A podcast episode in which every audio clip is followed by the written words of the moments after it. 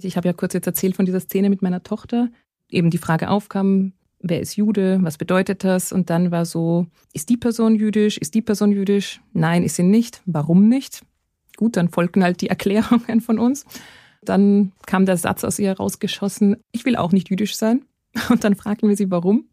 Und dann meinte sie, weil Juden Feuer spucken. Also ich fand es interessant an mir selbst zu beobachten, dass ich darüber lachen konnte und bei mir eben nicht gleich diese Reflexe eingesetzt haben, was müssen wir jetzt machen oder nicht machen, sondern das ja ein bisschen freier das Gefühl hatte, ich kann damit jetzt durchaus umgehen und auch selbstbewusst umgehen und ich muss das jetzt gar nicht so sehr als einen Angriff auf die eigene Identität wahrnehmen.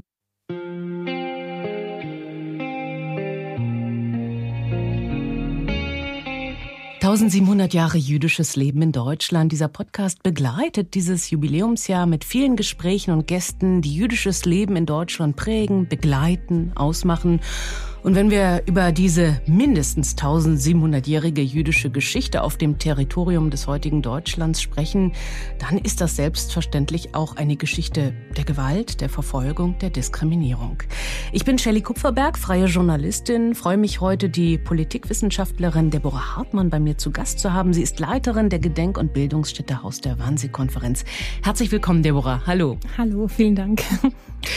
Du bist in den letzten Monaten zwischen Jerusalem und Berlin äh, gependelt. Mit welchem Gefühl kommst du in diese Stadt nach Berlin zurück, in der du auch unter anderem ja studiert hast?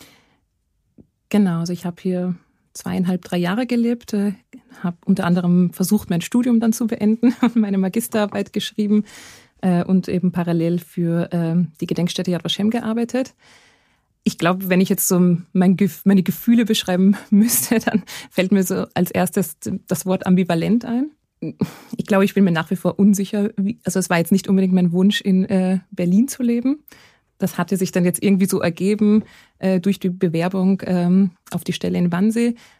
Aber eigentlich ähm, war ich sehr zufrieden in Israel. Ähm, ich habe gerne da gelebt. Ähm, ich fühle mich da nach wie vor zu Hause, auch in Jerusalem.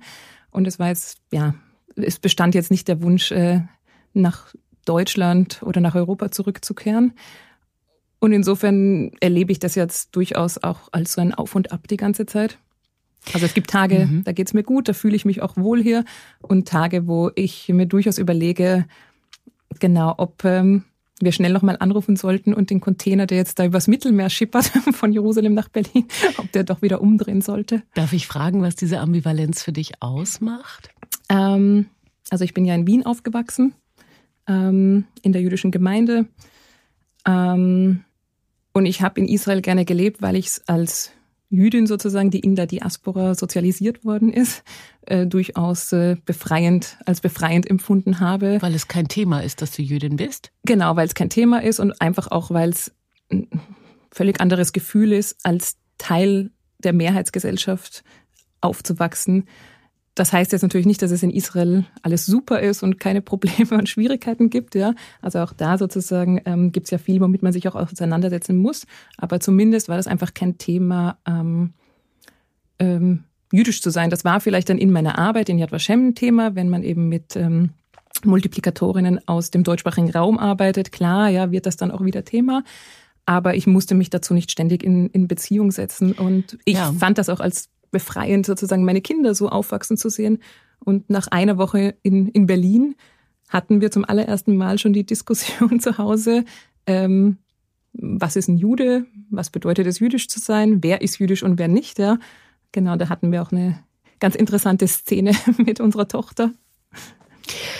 Ja, das ist etwas, was man manchmal unterschätzt und erst spürt, wenn es eben von einem so abfällt und genau. einfach gar kein Thema mehr ist. Genau. Dann wird einem nochmal klar, mit was für einem genau. Päckchen man eigentlich rumläuft. Vor allem im deutschsprachigen Raum, möchte ich jetzt mhm. einfach mal sagen.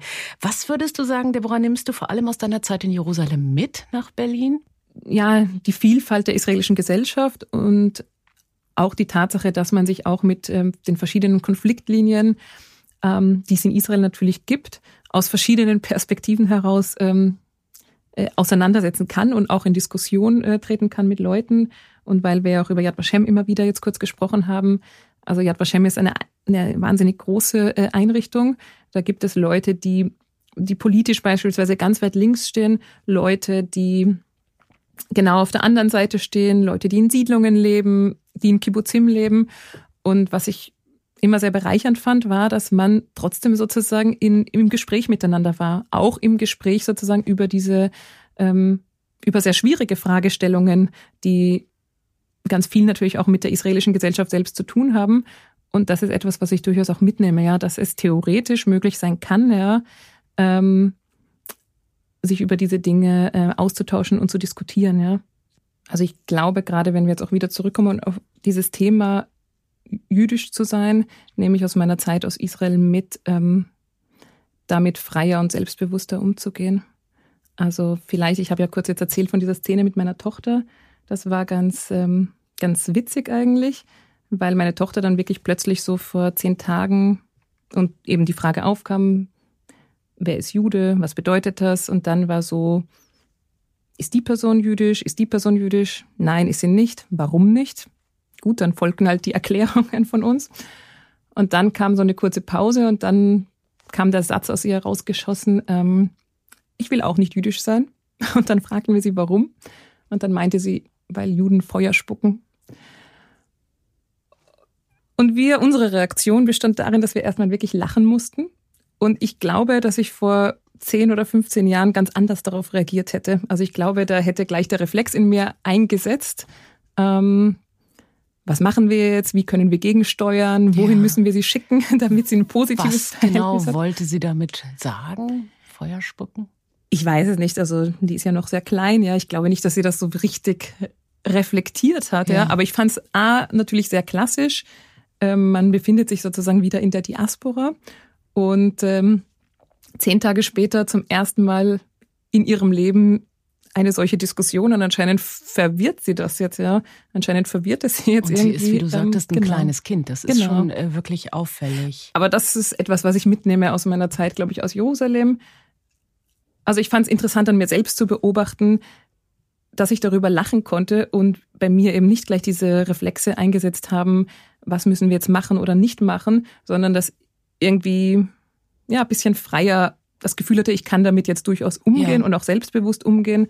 Ähm, und ich muss das jetzt gar nicht so sehr als ähm, einen Angriff auf die eigene Identität wahrnehmen. Und das ist, glaube ich, etwas, was ich durchaus aus meiner Zeit in Jerusalem ähm, mitnehme, sozusagen. Ein für mich persönlich sozusagen stabiles Verhältnis zu, zu dieser Frage auch der eigenen Identität ähm, sehr interessant, was du schilderst. Das ist eine Beobachtung, die man äh, auch gerade in Berlin in den letzten Jahren gemacht hat, wo ja sehr viele mhm. Israelis angekommen sind, meist kreative mhm. Künstler, Musiker, Tänzer, bildende Künstler. Mhm. Die kamen als Israelis und im Laufe der Jahre mhm. wurde aus vielen Juden, in mhm. Anführungsstrichen, genau. ja, die haben plötzlich gesehen, too many Geister, wie man so schön sagt hier. Wo sind so viele Geister rum, die einen wieder zum mhm. Juden machen? Und das ist ein ganz, ganz harter Prozess mhm. teilweise, der sich jetzt in dieser Anekdote möchte ich es mal nennen, mhm. die du gerade geschildert genau. hast, ja auch nochmal spiegelt. Deborah, du hast schon gesagt, du kommst aus Wien, Jahrgang 84, mhm. hast dann auch dort und in Berlin studiert, dann hast du lange Jahre jetzt in Israel gearbeitet. Du hast es auch schon gesagt, in der Gedenkstätte Yad Vashem, zuletzt als Leiterin der deutschsprachigen Bildungsabteilung an der International School for mhm. Holocaust Studies. Wenn du zurückdenkst, äh, was genau hat dich eigentlich zu dem Themenbereich Holocaust gebracht? Wann fingst du intensiv an, mhm. dich damit auch im Rahmen deines Studiums zu beschäftigen? Beschäftigen? Ähm, also beschäftigt mit diesem Themenbereich äh, habe ich mich irgendwie, glaube ich, schon seit meiner Kindheit. Also zum einen hat es natürlich eine Rolle gespielt in der eigenen Familiengeschichte. Ähm, und ich erinnere mich, ich glaube, da waren meine Eltern in den Niederlanden und haben das Anne Frank Haus besucht und kamen dann, ich, ich weiß ehrlich gesagt nicht mal ganz genau, wie alt ich gewesen bin, vielleicht zehn oder elf, sowas. Ähm, und sie kamen dann nach Hause und haben so ein paar Bücher mitgebracht und die waren eigentlich gar nicht für mich bestimmt, glaube ich. Und ich weiß aber, dass ich dann dieses Buch über die Geschichte der Anne Frank, ähm, es war jetzt nicht das Tagebuch, sondern das war einfach so ein Buch mit den Fotos sozusagen aus dem Hinterhaus und so biografischen Angaben. Irgendwie habe ich mir das dann geschnappt und habe das dann im Geheimen zu Hause irgendwie gelesen. Und ich glaube sozusagen, da ist mir so auch bewusst geworden, diese Verbindung zwischen der der allgemeinen Geschichte und meiner persönlichen. Ähm, und von da an hat mich dieses Thema irgendwie ständig, ähm, ständig begleitet. Und ich komme auch aus einer Familie, die durchaus auch politisch ist, ja, auch politisch engagiert ist. Und von da an war das einfach immer, immer Thema. Ich war in, im Schumerzer Ehe, in der das ist eine Jüdisch, jüdische genau. Jugendbewegung, genau. so ein bisschen wie die Falken. Genau, in also äh, genau, Deutschland, genau, also sozialdemokratisch genau. geprägt. Die ähm, gibt es auch in Wien. Genau, und auch da sozusagen war das halt, da war ich dann auch Gruppenleiterin oder Madricha, wie man auf Hebräisch sagen würde. Und auch da war das immer, also das, ich war dann irgendwie da immer auch so die Zuständige für dieses Thema, wenn jetzt der Holocaust-Gedenktag Yom HaShoah oder was auch immer ähm, ähm, zu Beginn gewesen ist. Und äh, im Studium setzte sich dann die Beschäftigung mit diesem ganzen Bereich Nationalsozialismus, Shoah und so weiter ähm, irgendwie fort. Und ich habe dann im Jüdischen Museum Wien gearbeitet in der pädagogischen Abteilung. Und als ich mich dann dazu entschloss, äh, Aliyah zu machen, also nach Israel zu ziehen, äh, hatte ich mich bereits von Wien aus nach Yad Vashem beworben. Ähm, weil für mich irgendwie klar war, okay, ich will jetzt nicht einfach nach Israel ziehen und dann erstmal nichts zu tun haben. Ähm, und ja, mir war relativ klar, dass es so ein paar Einrichtungen gibt, die mich interessieren würden. Und da habe ich dann damals einfach eine Initiativbewerbung mhm. Äh, nach Yad Vashem geschickt. Und es hat geklappt genau. und dort warst du jetzt viele, viele Jahre. genau. Und du hast dein Studium mit einer Arbeit zur Erinnerungskultur abgeschlossen. Mhm. Da ging es um Europa und die genau. Erinnerung an die Shoah. Das ist ein recht kritischer mhm. Blick, den du da angesetzt hast. Es geht nämlich um die Fragen jüdischer Perspektiven mhm. im Rahmen dieser Erinnerungskulturen wenn du dir die Jahrzehnte sozusagen nochmal Revue passieren lässt, wie sehr wurde durch die Jahrzehnte hinweg diese jüdische Perspektive in der gesamten Erinnerungskultur, und wahrscheinlich muss man da sehr mhm. genau unterscheiden, reden wir von der deutschen, von der österreichischen, von der westdeutschen, von der mhm. ostdeutschen und so weiter genau. und so genau. fort, mitgedacht. Und wo mhm. ja, wo nicht. Mhm. Lassen sich da tatsächlich kategorische Unterschiede finden? Mhm. Genau, also ich habe mich da ja beschäftigt sozusagen mit Fragen von auch äh, sozusagen einer universellen und partikularen Erinnerung an die Shoah und habe das damals in meiner Magisterarbeit dann so ja über die Jahrzehnte hinweg sozusagen äh, versucht so ein bisschen durchzudeklinieren. Ähm, und was ich glaube ich oder was was ich daran sehr spannend fand und gleichzeitig beunruhigend, dass es ja durchaus auch sehr früh in den 40er, 50er, 60er Jahren jüdische Stimmen gegeben hat, ähm, die sich auch dazu geäußert haben, die ihre Perspektive Perspektive auch mit einbringen wollten und die gleichzeitig eigentlich, ähm, also das war keine partikulare Perspektive, sondern das war hier tatsächlich sozusagen eigentlich sowas, ne, die, die dialektische Verschmelzung sozusagen des partikularen und des universellen Blicks, wenn man jetzt an so Leute denkt wie Adorno, Hannah Arendt oder Jean-Marie, also das waren die Personen, mit denen ich mich zum Beispiel da ganz viel äh, auseinandergesetzt habe. Ähm, und meiner Meinung nach wurde diese Perspektive in der Form nicht unbedingt wahrgenommen. Oder ich glaube sozusagen, natürlich wurde Hannah Arendt als Stimme sozusagen auch im, in, im gesellschaftspolitischen Diskurs war die hörbar. Aber ich glaube sozusagen auch, sozusagen die, die jüdische Perspektive, die da auch natürlich, ähm, die sie auch hatte, ähm, die, glaube ich, wurde durchaus ähm, in einem bestimmten Ausmaß ignoriert. Ja. Warum war das eigentlich so? Und ich finde es auch deswegen interessant, weil wir reden heute immer darüber, was, wenn die mhm. ZeitzeugInnen nicht mehr mhm. da sind. Und wir mhm. stehen ja vor dieser Zeitenwende. Wenn man sich tatsächlich diese Menschen, die du gerade genannt hast, mhm. anschaust, und sie waren mehr als ZeitzeugInnen, mhm. sie waren ja auch wirklich Philosophen, Intellektuelle, genau. die das auch akademisch nochmal durchdrungen mhm. haben, dieses Thema auf ganz unterschiedliche Art und Weise. Zeitzeugenschaft wurde damals als überhaupt gar nichts mhm. bewertet, was genau. man braucht. Im Gegenteil, na, das sind individuelle Erinnerungen, die haben hier gar nichts zu suchen mhm. und schon gar nicht eben von den mhm. Opfern, von den klassischen, um es jetzt mal diese Binarität mhm. aufzumachen, Opfer-Täter. Das ist eine interessante Entwicklung eigentlich. Wie erklärst du dir das? War das einfach politisch nicht kommod, mhm. diese Stimmen damals zu hören? Also es wäre natürlich auch fatal, sozusagen diese Stimmen ausschließlich auf ihr Jüdischsein zu reduzieren, ja. Ähm, genauso wie wenn wir jetzt miteinander sprechen sozusagen und jetzt äh, mein Tätigkeitsfeld oder meine Person jetzt auf den jüdischen Hintergrund reduziert werden würde. Deshalb ist es immer ein ambivalentes Thema, ja. Und ähm, also auch wie du mich für den Podcast angefragt hast, habe ich auch erstmal nachgedacht und dann ist immer so die Frage, okay, ich weiß, man wird jetzt nach biografischen Details angefragt und es ist ja muss ja auch gar kein Geheimnis sein, dass man einen jüdischen Hintergrund hat oder wie man aufgewachsen ist. Und gleichzeitig bleibt es immer ein bisschen ambivalent, weil natürlich so ja, was machen Leute jetzt damit, ja? Die Jüdin Deborah Hartmann. Genau. Und mir ging es genauso, als ich für den Podcast angefragt worden okay. bin, ob ich den moderiere. Ich habe auch überlegt.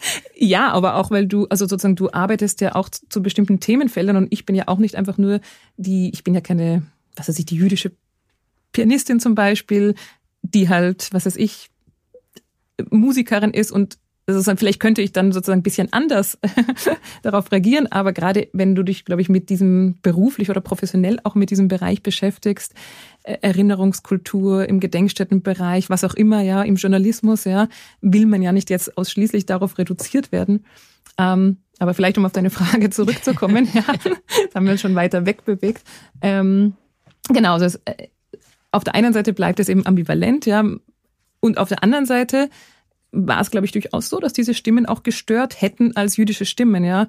Also ich, dieser Vorwurf, der ja ähm, dann auch später ähm, Saul Friedländer oder Dov Kulka gemacht worden ist, ja im Zuge des Historikerstreits in den 80er Jahren, dass deren Perspektive viel zu subjektiv sei, ja. Ähm, und sie deshalb eigentlich nicht wirklich was äh, sagen könnten zu diesem Forschungsgegenstand Nationalsozialismus, ja. Also ich glaube, das war durchaus zum Teil auch äh, ähm, äh, eine sehr dominante Perspektive, ja. Gerade im deutschsprachigen Raum, ja. Und ähm, ja, diese Stimmen, glaube ich, haben natürlich auch gestört, weil sie einen anderen Blick mitgebracht haben, den man, glaube ich, nicht unbedingt jetzt äh, einordnen wollte und konnte. Ja, letztlich waren sie auch diejenigen, die immer wieder an das Verbrechen erinnert genau. haben und damit auch gewisse Gefühle wahrscheinlich evoziert genau. haben, die unangenehm sind. Das muss man ja einfach mal mhm. so festhalten. Wenn du dir jetzt spezifisch die deutsche Erinnerungskultur mhm. anschaust, und ich rede jetzt von der westdeutschen, mhm. das äh, nehmen wir mal so ein bisschen in den Blick. An welchen Stellen ist und war sie stark und wo siehst du Handlungsbedarf? Wo muss nachjustiert werden? Was muss angepasst und weitergedacht werden? Mhm.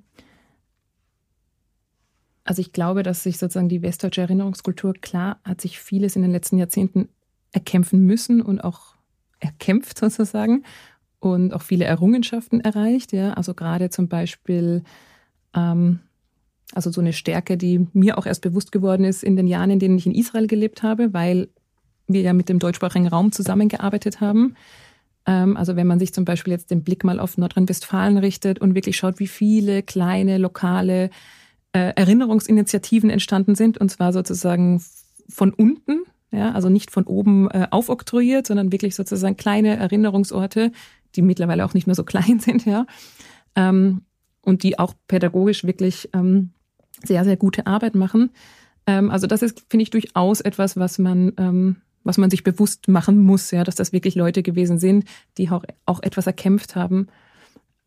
Und gleichzeitig, glaube ich, sind wir jetzt so an einem Punkt angelangt, an dem man auch aufpassen muss, dass das nicht irgendwie erstarrt oder zur, zur Routine wird. Also auch hier jetzt fällt mir Jean-Marie ein, der ja in den 60er Jahren ähm, das Buch veröffentlicht hat mit autobiografischen Essays, Jenseits von Schuld und Sühne, ähm, Bewältigungsversuche eines Überwältigten. Also da schreibt sozusagen praktisch ein Überlebender von seinen Erfahrungen, die er, um weiterleben zu können, versucht zu ähm, bewältigen, die aber nicht zu bewältigen sind, weil diese Geschichte einfach so überwältigend ist, ja. Und ähm, wieso erinnert mich das jetzt daran? Weil ich durchaus manchmal auch den Eindruck habe, in der westdeutschen Erinnerungskultur, ähm,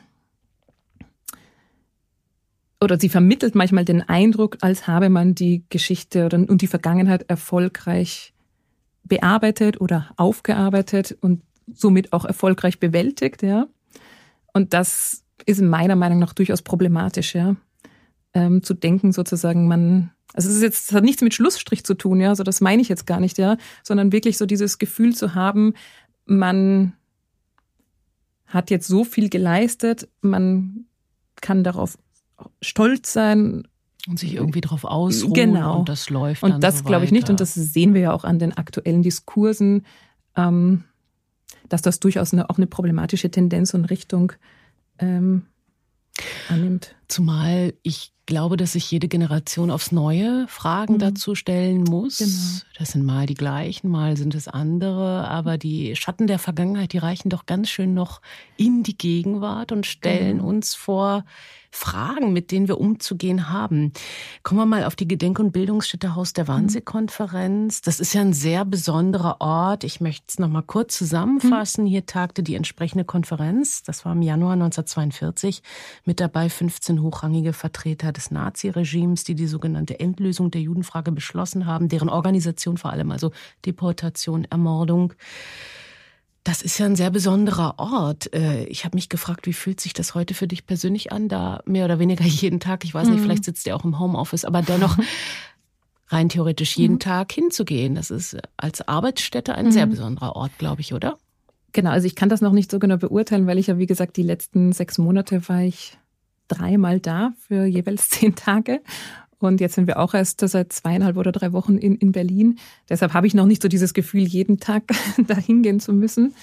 Ich weiß aber sozusagen meine erste Arbeitswoche im Dezember, also das war durchaus sehr merkwürdig, weil dieser Ort ja auch, also da gibt es ja wirklich dieses, ja, also einerseits dieser Ort, der wirklich wunderschön liegt ja, und am äh, Wannsee, am genau. See, überall Villen, total Wälder, idyllisch, ja, idyllisch, genau. Ja.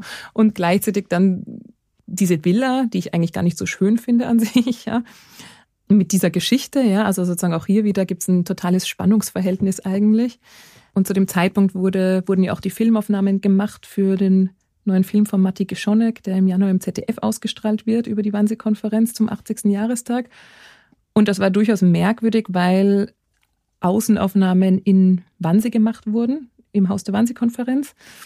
Ähm, da wurde sozusagen der Außenbereich sozusagen umgebaut, wie es halt 1942 oh ja. ausgesehen haben müsste. Eine Zeitreise, die dich da erwartet hat. Genau, und dann standen da halt natürlich auch bei den Drehaufnahmen mh, mm, die ganzen Schauspieler in ihren Uniformen. Das war schon ein bisschen schräg, muss ich zugeben, ja. Ähm, und jetzt, also wie gesagt, ich glaube, ich kann das tatsächlich noch schwer. Also ich glaube, wenn man sich professionell damit beschäftigt, dann hat man durchaus auch so eine hatten wir ja auch drüber gesprochen, auch eine professionelle Distanz dazu und auch einen professionellen Blick. Und trotzdem gibt es natürlich die Momente, wo man sich denkt, ja, schon irgendwie merkwürdig hier, hier gelandet zu sein. Also klar mhm. gibt es einen Unterschied, ob ich in Jerusalem am Harasikaron, also am Berg der Erinnerung sitze, ja, ja an einem Traum, Ort, der ja auch nicht Gedenkstätte äh, kein, liegt. Genau, und da ist ja nichts Authentisches geschehen, was irgendwie mit der äh, Geschichte eigentlich zu tun hat. Also vielleicht kann man sich da in gewisser Hinsicht auch besser abgrenzen davon. Und da merke ich durchaus jetzt natürlich einen Unterschied ja, da sind wir eigentlich wieder beim Thema so, hier holt's einen dann doch mhm, ein. Genau.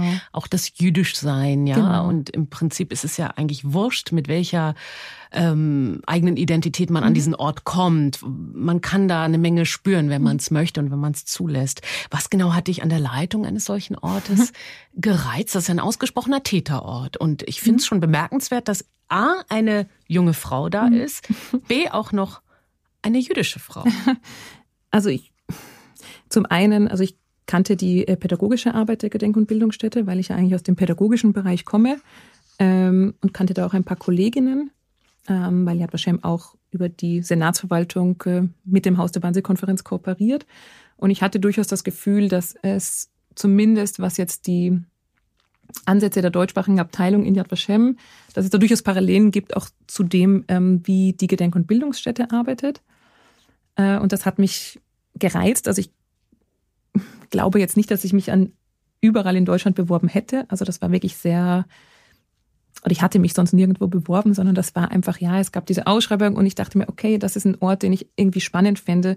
Und ich glaube aber auch, dass ich Wannsee interessant finde, weil ich Wannsee nicht nur als Täterort wahrnehme. Also dieser Blick auf das Haus der Wannsee-Konferenz als Täterort ist natürlich auch eine sehr deutsche Perspektive, ja. Das ist ähm, interessant, das musst du uns gleich nochmal erklären. also einfach, also sozusagen diese Wahrnehmung, okay, da fand diese 90-minütige Besprechung mit anschließendem Frühstück statt. Äh, da saßen diese 15 Männer zusammen, wie auch immer, ähm, und haben darüber diskutiert oder darüber oder was auch immer. Also das ist natürlich ein sehr deutscher Blick, diesen Ort darauf zu reduzieren, ja. Ähm, und es gibt eine Kollegin aus dem Haus der Wannsee-Konferenz, die hatte zum Beispiel mal so Befragungen, so eine kleine Evaluationsstudie durchgeführt mit israelischen Besucherinnen und Besuchern. Und da kommt natürlich dann was ganz anderes raus. Also es ist ja schon die Frage, ähm, aus welcher Perspektive sprechen wir ja. Und für jüdische Israelis oder auch für Jüdinnen und Juden ist dieser Ort vielleicht mehr als nur ein Täterort, ja. Klar, da haben diese Männer diese Sitzung abgehalten, diese Besprechung.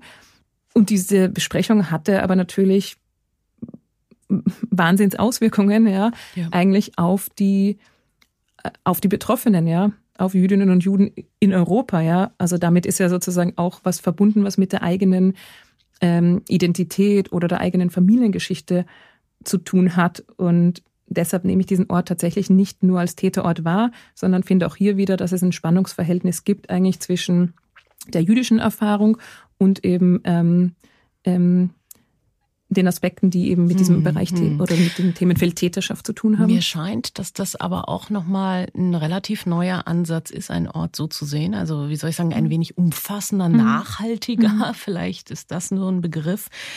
Oft, Deborah, wird ja heute darüber diskutiert, dass Täterbiografien, also zumindest nehme ich das so wahr, ja, dass die in der Erinnerungskultur, in der westdeutschen, sage ich aber auch in der ostdeutschen mhm. in dem Fall, zu kurz kommen. Das höre ich immer wieder. Wir mhm. wissen sehr viel über die Opfer, wir kennen viele Opfergeschichten.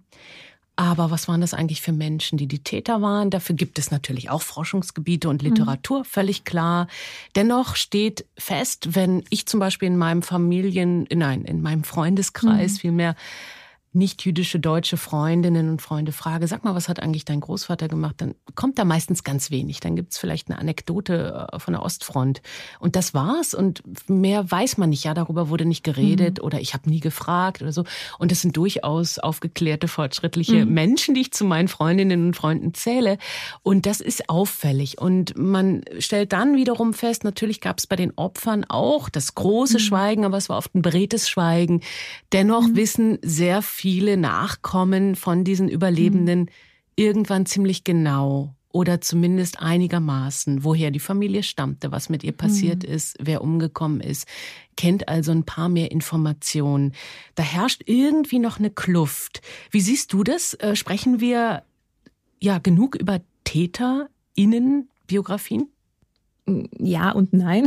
Also, genau, auch hier, ich finde das gar nicht so einfach zu beantworten, weil so wie du sagst, es gibt ja mittlerweile tatsächlich ein breites Forschungsfeld eigentlich dazu.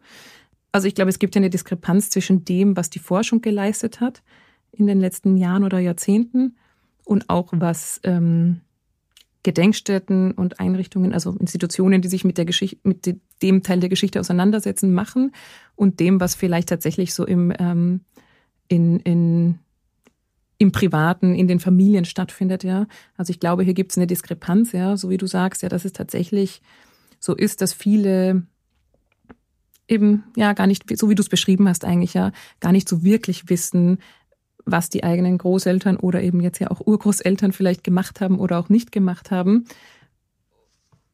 Und insofern ist natürlich eine Einrichtung wie Wannsee relevant, weil das natürlich auch ein Ort ist, an dem man sich vielleicht mit dieser unbequemen Geschichte in irgendeiner Form vielleicht doch dann auseinandersetzen muss, ja. Also sich mit dem, mit Fragen zu beschäftigen, ähm, ähm, wie vielleicht die eigene Familie oder das Umfeld verstrickt gewesen ist äh, in diese Geschichte, in welcher Form man auch immer involviert gewesen ist, ja, wie man beteiligt, ähm, ähm, genau, hat man mitgemacht, hat man nicht mitgemacht und in welcher Form. Ich weiß allerdings nicht so aus dem, aus der pädagogischen Perspektive, ob es immer, also ich würde in Frage stellen, ob dieses mh, mm, Abarbeiten an Biografien überhaupt tatsächlich pädagogisch so relevant ist. Weil du hast ja selbst in deiner äh, Frage gesagt, du kennst viele Bekannte, dann kommt so eine Anekdote, was der Großvater vielleicht an der Ostfront gemacht hat oder was nicht.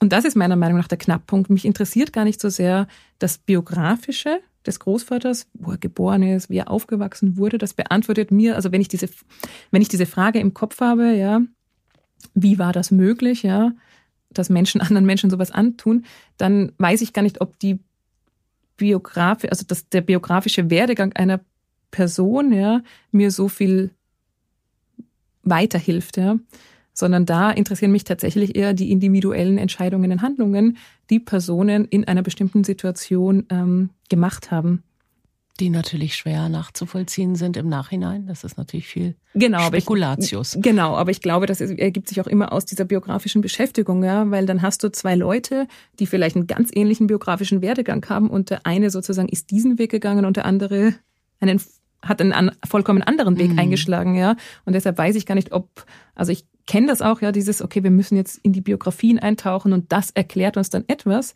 Und ich glaube, letztlich kann uns das gar nicht so viel erklären. Aber ich glaube, der Zeitpunkt, um tatsächlich nachzudenken und zu reflektieren, wäre sich tatsächlich anzuschauen, in welchem Handlungskontext ähm, haben Personen sozusagen Entscheidungen getroffen. Und wir können natürlich sozusagen Leute, die in einem vergleichbaren Handlungskontext stehen, diese ähm, Entscheidungen miteinander vergleichen, ja, und darüber dann auch sozusagen tatsächlich vielleicht zu einem Erkenntnis, zu bestimmten Erkenntnissen zu ja, kommen. Ja, absolut. Wir sollten vielleicht noch mal ganz kurz schildern. Die Wannsee-Villa ist natürlich zum einen ein Ausstellungsort, mhm. aber eben auch ein Bildungsort. Was heißt das? Was genau bietet ihr an? Genau, so ähm, die Gedenkstätte wurde ja 1992 ähm, gegründet letztlich, ja, und hatte von Anfang an einen ähm, also sozusagen der Schwerpunkt der Bildungsarbeit. Deshalb hat sie sich auch Gedenk- und Bildungsstätte genannt, weil eben dieser Aspekt der Vermittlung, der Bildung, der pädagogischen Auseinandersetzung von Anfang an eine ganz, ganz große und wesentliche Rolle gespielt hat. Und ähm, das Haus der Wannsee-Konferenz tatsächlich ganz früh begonnen hat, ähm, beispielsweise berufsgruppenspezifische Bildungsangebote ähm, zu entwickeln. Also sozusagen mit verschiedenen Berufsgruppen zu arbeiten, ähm, Verwaltungsbeamte, ähm, Polizei, Bundeswehr, wie auch immer, also dazu spezielle Angebote entwickelt hat, wo es darum geht, sich mit der eigenen Berufsgruppe in der Zeit des Nationalsozialismus auseinanderzusetzen, aber sozusagen auch das zu verbinden mit aktuellen Fragestellungen.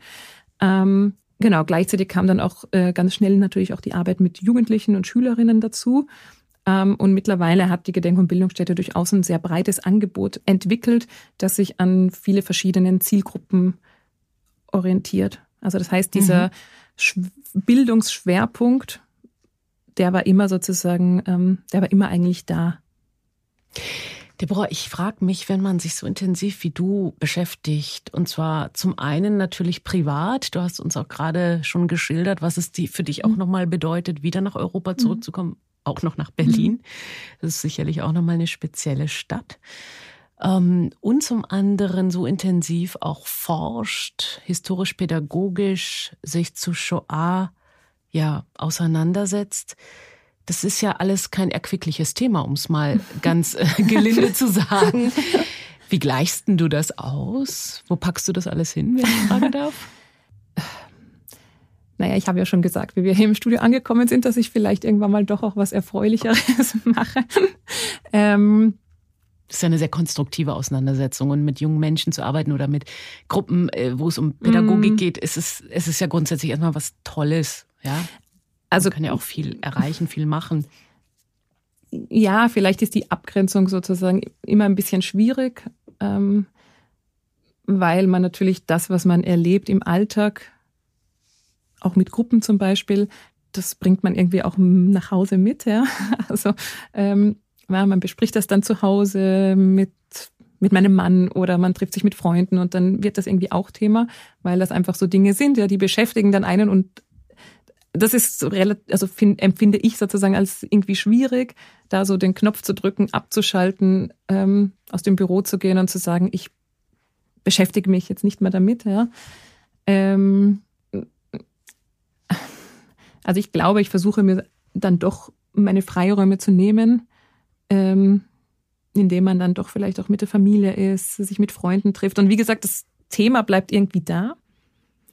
Ähm, aber es bringt Entlastung, finden, ne? genau, aber es bringt Entlastung sozusagen, sich dann nochmal über die, die Erlebnisse, die man so hat, ähm, im privaten Kontext nochmal auszutauschen. Aber ich, ich weiß nicht, ob es jetzt so richtig ist ist jetzt für mich auch in Berlin schwer zu sagen, ja. Ähm, also ich versuche mich dann einfach auch mit anderen Sachen dann doch im Privaten auseinanderzusetzen, ja. Also Bücher zu lesen oder keine Ahnung, ganz komische Fernsehserien auf Netflix zu schauen. die ich oute mich jetzt. Zu tun haben. Genau, ja, die auch mal, die auch mal nichts damit, genau, die auch mal nichts damit zu tun haben, um einfach nochmal ähm, auf andere Gedanken zu kommen. Und gleichzeitig ist das für mich aber auch wichtig, um, um einfach auch diesen Blick irgendwie ähm, zu weiten, ja, und nicht sozusagen gefangen zu sein in in meiner Perspektive vielleicht, ja, ja sondern darüber nochmal nachzudenken und zu reflektieren. Und da tut es manchmal auch ganz gut, dann mm, mal was zu machen, was überhaupt nichts mit dem Themengegenstand zu tun hat. Aber ja. Blickweiten finde ich ist ein guter, äh, gutes Stichwort, weil wenn ich deine Arbeit ein wenig einordnen würde, betrachten würde von dem, was ich bisher mitbekommen habe, dann geht es ja auch immer wieder darum, immer wieder darum, und das hast du auch schon angedeutet, dieses Partikulare mhm. am Holocaust und gleichzeitig die mhm. universellen Fragen miteinander in mhm. Verbindung zu bringen. Und mhm. einerseits verändern die sich nicht, diese grundsätzlichen Menschenrechtsfragen. Andererseits haben wir natürlich auch politisch immer wieder neue Konstellationen, historische Meilensteine in der Weltgeschichte, die einen nochmal neu über dieses mhm. Thema diskutieren lassen. Wir haben Themen wie Antisemitismus. Mhm. Wie sehr glaubst du, dass so eine Art von Bildungsarbeit, die ihr da auch tätigt, in Wannsee, ja, Antisemitismus vorbeugt? Gibt es da quasi auch Tendenzen, dass du siehst, okay, die Leute kommen da anders rein. Das ist jetzt keine Menschenverbesserungsanstalt. Mhm. Genauso wie Gedenkorte an sich, finde ich, keine Menschenverbesserungsanstalten mhm. sind. Das ist ja oft eine Erwartung, die auch genau. gerade Lehrpersonal hat. Ja, wir genau. schicken jetzt mal meine Klasse dahin und danach haben die kapiert und die werden nie wieder. Ist leider nicht mhm. so. Mit welchen Wegen und Mitteln kann man da vielleicht probieren, noch mal ein bisschen konstruktiver mhm. vorzugehen? Also ich glaube, dass wir uns da eigentlich noch am Anfang der Auseinandersetzung befinden, inwiefern historisch-politische Bildungsarbeit und antisemitismuskritische ähm, Bildungsarbeit sozusagen zueinander in Verbindung stehen, was es da für Verbindungslinien gibt. Ähm, ich glaube auch, dass sich Gedenkstätten, also sozusagen diese Auseinandersetzung, sich auch mit Antisemitismus oder aktuellen Erscheinungsformen von Antisemitismus zu beschäftigen, auch das ist ja etwas, was Gedenkstätten meiner Meinung nach äh, lange nicht gemacht haben. Und da befinden wir uns, glaube ich, erst am Anfang der Auseinandersetzung. Ähm, und du hast es ja auch schon angedeutet, natürlich ist es problematisch zu glauben, dass die historisch-politische Bildungsarbeit an einer Gedenkstätte ähm, eine Präventivmaßnahme sein kann, sozusagen, um Antisemitismus zu bekämpfen. Vor allem dann nicht, wenn eigentlich der Antisemitismus vielleicht gar nicht so sehr im, im Fokus steht also im, im Zentrum der Auseinandersetzung mit einer Gruppe, ja. Oder nur der historische Antisemitismus, also den müsste man ja dann auch verbinden sozusagen mit äh, aktuellen äh, Erscheinungsformen. Ähm, und ich glaube, dass erstmal Gedenkstätten sich vielleicht intern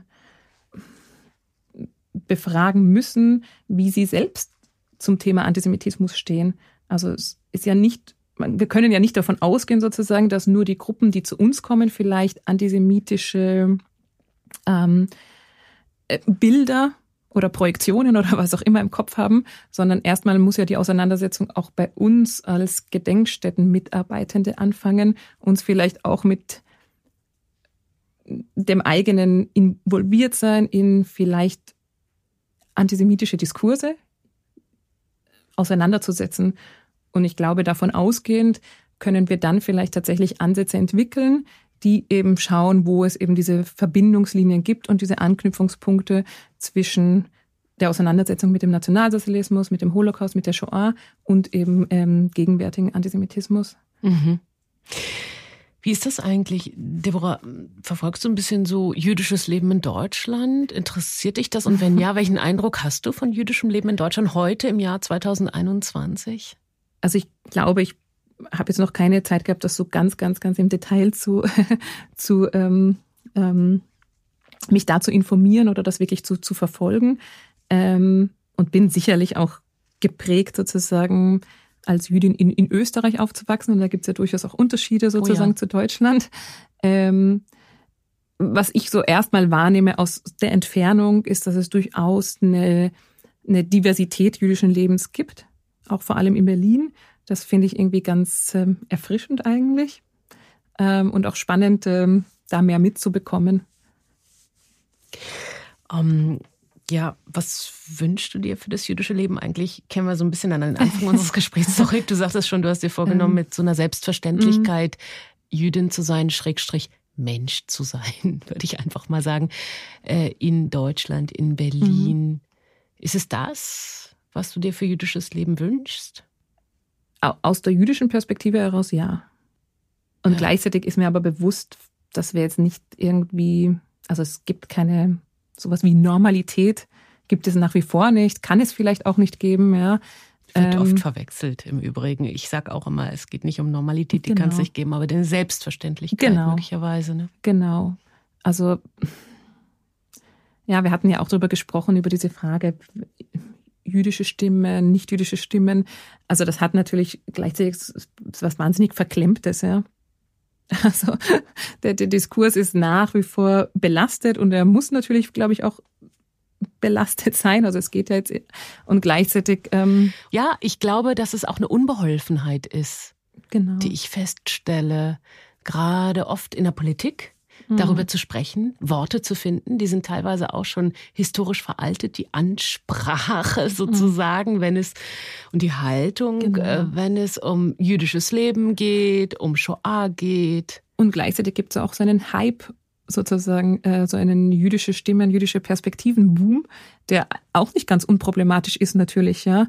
Also dann hat man die jüdische Stimme und diese jüdische Stimme und also irgendwie habe ich dann auch das Gefühl, okay, man wird dann auch irgendwie zum Spielball. Und ich, ja, ich glaube, ich würde mir wünschen, dass dem nicht so wäre weil das ja auch wahnsinnig schwierig ist. Man will ja auch, dass die jüdische Perspektive, also sozusagen, ich, keine Ahnung, es ist ein wirklich ein ungelöstes Problem, ja, weil man will ja sozusagen auch, dass die jüdische Perspektive ähm, hörbar ist, ja, und auch ähm, wahrgenommen wird oder angenommen wird sogar. Und gleichzeitig eben, man will nicht nur darauf reduziert werden, man will nicht zum Spielball gemacht werden in den diversen verschiedenen ähm, Diskursen und das passiert dann aber trotzdem immer wieder. Und ich glaube, ich würde mir wünschen, ja, dass es dafür ähm, eine Lösung gibt, auch wenn mir bewusst ist, dass es wahrscheinlich keine geben wird. Ja. Es ist ein Prozess, in dem wir stecken und es genau. ist noch so ein bisschen Wirrwarr. Ich glaube, du hast das gut auf den Punkt gebracht, aber ich freue mich, dass du daran teilhaben wirst in deiner neuen Tätigkeit jetzt äh, als Leiterin der Gedenk- und Bildungsstätte Haus der Wannsee-Konferenz in Berlin. Ich sage herzlichen Dank an Deborah Hartmann für deinen Besuch hier in diesem Podcast. Danke 1700 Jahre jüdisches Leben in Deutschland. Alles Liebe. Danke.